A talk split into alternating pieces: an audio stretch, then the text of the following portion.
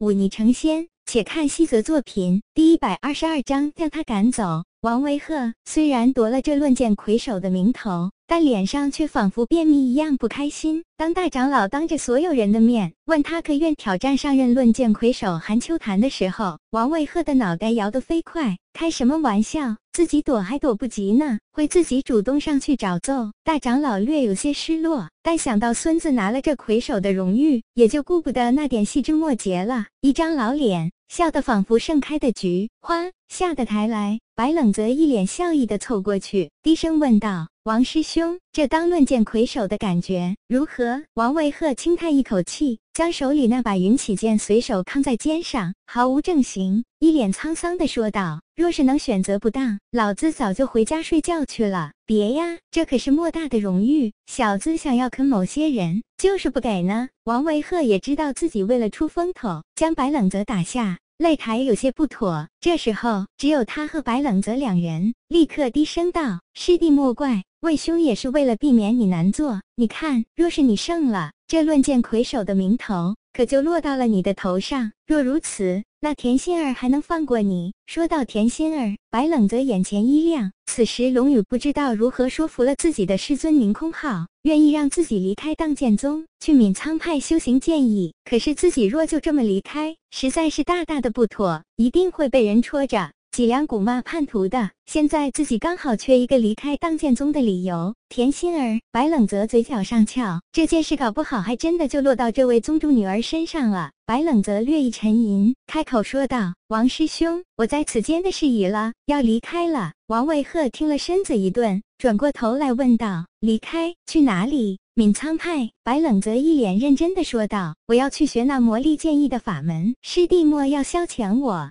闵苍派剑意一道，确实很强，但再强还能强过我们当剑宗吗？而且剑术剑意同修是很难的一件事，师弟莫要顾此失彼了。我没开玩笑。白冷泽摇摇头，他伸出自己的一双手，看着说道：“师兄能习得浮坤剑，自然看不上师弟这点微末天赋。但师弟我虽然算不上天赋异禀，却也不是寻常之人。飒然剑术我只练了半月时间，已经得其精髓。”揽月剑极难，在我手中也不过练了一个多月，便足以与韩秋潭师兄比肩了。这或许就是我的天赋。此时我因为境界不够，无法再修习那些高深一些的剑术，留在这里不过空耗时日，还不如去闵苍派学那魔力剑意的法子。到时候剑术剑意同修，未必不可能。王维鹤沉默良久，才开口问道：“这件事宁上师知道吗？他可同意？”师尊是知道的，他支持我，那便没什么好说的了。王维鹤轻叹一口气，说道：“做师兄的虽然舍不得你，却也不能因此耽搁了你的前程。你要走，那便走吧，学好了再回来。师兄还等着你回来喝酒呢，这是自然。”白冷泽露齿一笑，接着说道：“不过有一件事需要师兄帮忙，何事？但讲无妨。”关于离开荡剑宗之事，白冷泽眼睛里有些异样的光芒闪烁。我需要一个离开荡剑宗的理由。一刻钟之后，田杏儿正一个人待在剑场外生闷气，身后却突然出现了一个曼妙的身影。杏儿妹妹，你怎么一个人待在这里？田杏儿转过身。便看到之前在台下为王维鹤打气的苏心姿，他鼓着小嘴，气呼呼地说道：“还不是那白冷泽，他仗着有几分本事，在擂台上欺负于我，还出言轻薄。”苏心姿微微一笑，凑到他近前，低声道：“那白冷泽确实。”可恶！他之前为了得到王维鹤师兄的帮助，天天拉着他喝酒。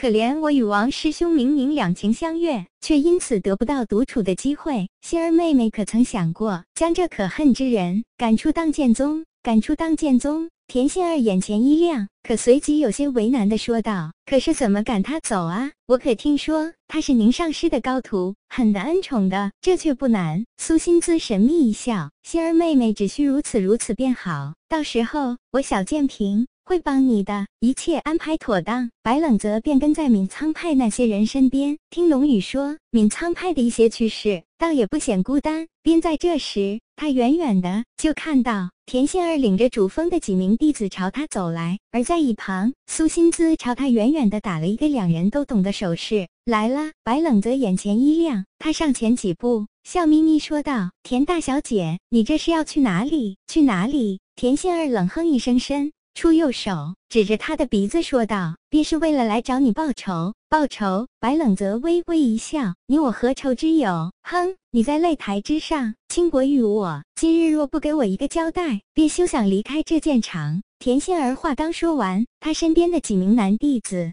便将白冷泽围在中间，大有一言不合就出手的意思。此时虽然宗门论剑结束，但大部分弟子还未离开剑场。听到这边动静，便很快聚起了一大群人。白冷泽看身边已经聚集了这么多人，心知时机已到，于是笑道：“田大小姐，你说我轻薄于你，可有证据？证据？哼，我说有便有。再说你在擂台之上，曾在众目睽睽之下揽过我的腰。”这一点难道你也要否认？在下那是怕田大小姐摔下擂台，是急从权罢了，哪能算作轻薄？我不管你今日若不给我一个交代，这事便没完。田心儿一脸刁蛮道。便在这时，苏心姿带着几位小剑平的女弟子也来到了这里。苏心姿朝着白冷泽打了一个眼色，白冷泽不动声色的微微颔首，看着田心儿说道：“你要怎样的一个交代？我丑话说。”在前头，你虽然生的一副好皮囊，但性格如此刁蛮，我无论如何都不会娶你做妻子的。这话一说出来，周围立刻安静了下来，接着便是哄堂大笑。田心儿长红了脸，他想不到这白冷泽如此难缠，居然上来就说这些混账话，当真是一等一的登徒子。说他轻薄了自己，是半点都没冤枉他。要娶我，你也配？田心儿怒目圆瞪，手一挥，喝道：“给我揍他，打死了算我的！”他身边的几名男弟子向前几步，将白冷泽包围在中间。